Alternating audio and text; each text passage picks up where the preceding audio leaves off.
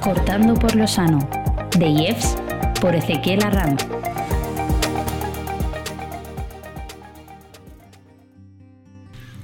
¿Qué tal? Bienvenidos a un nuevo capítulo de Cortar por lo Sano.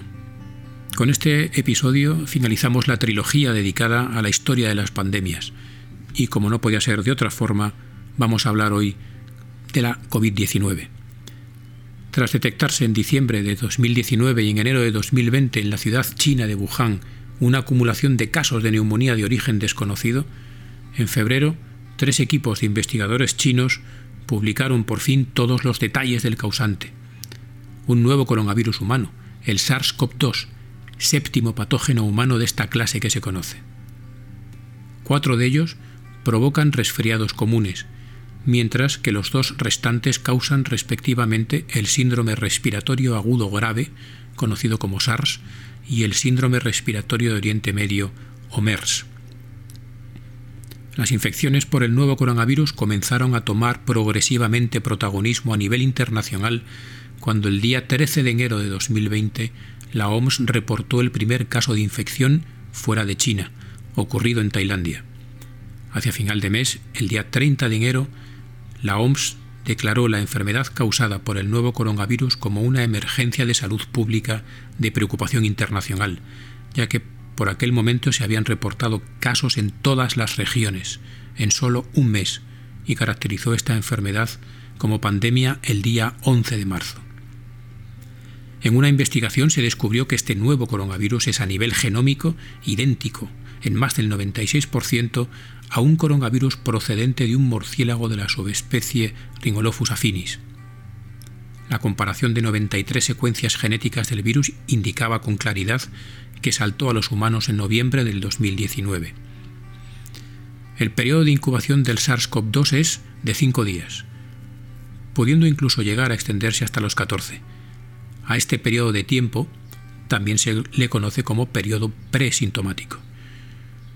La transmisión durante esta fase ocurre cuando una persona ya infectada es capaz de contagiar a otras personas aun cuando ésta no haya presentado hasta ese momento síntomas de la infección. Para medir la capacidad de transmisión que tiene un patógeno, se utiliza internacionalmente el número reproductor básico, un parámetro teórico que proporciona información sobre la velocidad con la que una enfermedad infecciosa puede propagarse en una población determinada y que además es utilizado para medir la dinámica promedio de casos secundarios que se producen a partir de un caso inicial. Se estima que está entre el 1,4 y el 3,5, es decir, una persona infectada puede a su vez infectar entre 2 y 4 individuos.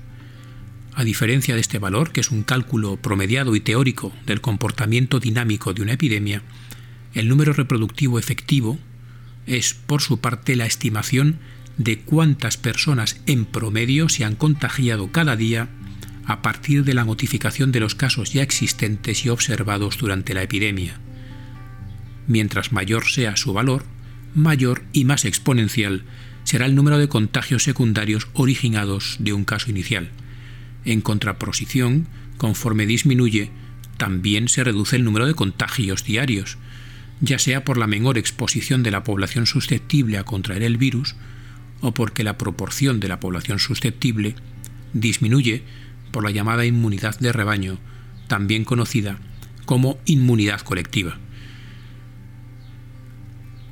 La neumonía es la manifestación clínica más severa que comúnmente se ha representado durante el transcurso de la enfermedad en pacientes graves. El hallazgo principal en las pruebas de imagen es una neumonía atípica u organizada tanto en los informes de la OMS como en la experiencia adquirida desde el inicio del brote hasta este momento, aproximadamente el 80% de los pacientes enfermos de COVID-19 cursarán con un cuadro clínico medio a moderado sin neumonía o con una neumonía leve no complicada, mientras que aproximadamente el 20% restante cursarán con un cuadro severo de la enfermedad y un 3,6% del total de los enfermos fallecerán. Otro de los efectos de esta pandemia son las repercusiones que tendrá en cuanto a salud mental como consecuencia de una situación inédita en la vida de millones de personas, como es lo que supuso el aislamiento social y el confinamiento. Es imposible olvidar a aquellos que se han ido y también las dudas sobre los métodos de recuento de fallecidos. Dos de las recomendaciones más importantes que se dieron desde el principio siguen vigentes, siguen siendo actuales, el lavado de manos y el uso de mascarilla. La COVID-19 ha cambiado la ciencia y ha demostrado que se necesita un enfoque de colaboración multilateral a una escala mundial. En esta batalla, la primera línea de defensa y la más visible es la de la medicina y el personal sanitario. En una segunda línea, en los laboratorios de biología se ha luchado contra el reloj por conocer los entresijos del virus y encontrar tratamientos y vacunas. Pero en la estrategia contra el coronavirus hay otro frente no menos esencial en nuestra era tecnológica, el Big Data y su procesamiento mediante sistemas de inteligencia artificial y aprendizaje automático. La pandemia ha situado los modelos en el centro del debate científico, por lo que algunos expertos pidieron que todas las publicaciones se hicieran en fuentes abiertas en repositorios digitales. Diversas instituciones lo hicieron, lo que ha ayudado a la comunidad científica a mejorar los modelos. Los primeros éxitos en la contención inicial de la pandemia se han obtenido en lugares donde se ha llevado a cabo un rastreo tecnológico selectivo de las personas contagiadas y un trazado de sus movimientos y sus contactos a través de datos de telefonía móvil, tarjetas de crédito y cámaras de seguridad, en lugar de imponer medidas de confinamiento drástico a toda la población. Un ejemplo es Corea del Sur, un país que a diferencia de otros contaba con un plan reciente y actualizado contra epidemias diseñadas tras el brote en 2015 del MERS, discutido por cuestiones de amenaza a la privacidad.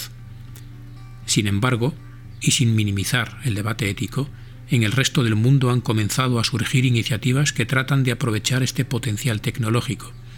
Ya hay numerosas propuestas de este tipo en proceso, y Apple y Google anunciaron la creación conjunta de un sistema que funcionará en iOS y Android por Bluetooth. Aunque estas nuevas tecnologías y estas nuevas aplicaciones son menos invasivas que la opción coreana, son anónimas, de carácter voluntario y no informan a las autoridades, aún se discuten los posibles conflictos de privacidad, pero además los expertos se preguntan si contribuirán a crear una alarma injustificada. La base de datos CORT-19, un proyecto promovido por el Instituto Allen en colaboración con otras instituciones, trata de reunir todo lo publicado. Se ha pasado de un poco más de medio giga el 13 de marzo de 2020 a más de 9 gigas a primeros de mayo del 2021 otras plataformas como COVID Scholar persiguen fines similares y Excite.ai ayuda a los científicos a saber si los estudios han sido validados o no por otros posteriores. El COVID Human Genetic Effort es un consorcio internacional en el que participan decenas de centros de todo el mundo y que reúne datos genéticos de los pacientes para tratar de identificar por análisis computacional qué variantes génicas podrían asociarse con un curso más grave de la enfermedad o por el contrario con una infección asintomática. Los desechos generados ya han invadido los océanos y se calcula que habría más mascarillas hoy en día que medusas en las aguas del Mediterráneo. Ante esta realidad se impone definitivamente entender cómo combatir las pandemias sin empeorar la salud de nuestro planeta. Además, con el paso del tiempo, otro frente relacionado con el coronavirus dará la cara en un mundo en el que el acceso a la información es inmediato, el problema es la selección de fuentes fiables y la lucha constante contra la desinformación. Uno de los primeros esfuerzos se dirigió a clarificar las verdades, rumores y mentiras sobre el origen del coronavirus, lo que realmente sabía la ciencia. Entre otras, desmontar la idea de que el virus natural escapó de un laboratorio. El consenso científico es claro como señalaba una carta abierta firmada por 27 expertos en la revista The Lancet, todos los estudios arrolladoramente concluyen que este coronavirus se originó en la naturaleza, como muchos otros patógenos emergentes. En un estudio reciente de la OMS se recoge que la pandemia de coronavirus que ha afectado a todo el planeta pudo evitarse. No era necesario tener que lamentar millones de muertes y afrontar las graves consecuencias económicas y sociales, se critica la actitud de los principales líderes mundiales. Simplemente habría bastado con actuar antes. Las alertas desde que se detectó el virus en Wuhan fueron lentas. La preparación de los países para los que podía suceder fue demasiado inconsistente y careció de los medios necesarios. La OMS no tuvo poder suficiente. El liderazgo político global estuvo ausente. El mes de febrero de 2020 fue el momento de las oportunidades perdidas para evitar el desastre, pero demasiados países eligieron esperar y ver qué pasaba. La mayoría no hizo nada hasta que vio cómo se saturaban sus unidades de cuidados críticos. Entonces ya era tarde. La pandemia de coronavirus COVID-19 es la crisis de salud global que define nuestro tiempo y el mayor desafío que hemos enfrentado desde la Segunda Guerra Mundial. Desde su aparición en Asia a finales de año pasado, el virus ha llegado a cada continente. En pocas semanas dio el salto a Europa y de ahí al resto, excepto en la Antártida. Con una capacidad muy alta de contagio y muy homogénea en todo el planeta. No se ceñía a un país, a una población o a una clase social. Comprendimos bruscamente el significado de la palabra pandemia, emergencia, crisis, incluso miedo, y redescubrimos el valor de nuestro principal aliado, la ciencia.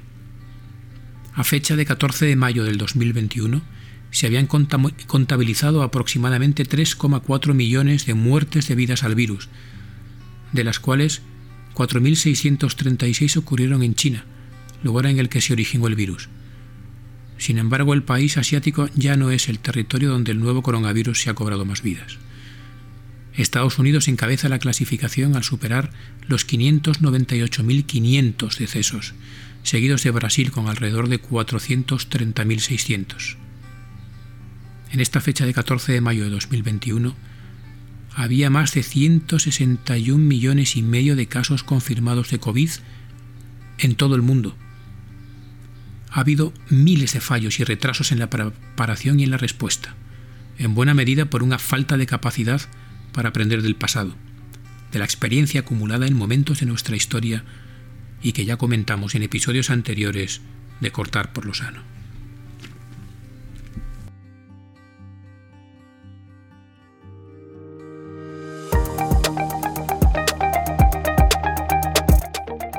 Cortando por lo Sano, de IEFS por Ezequiel Arranz.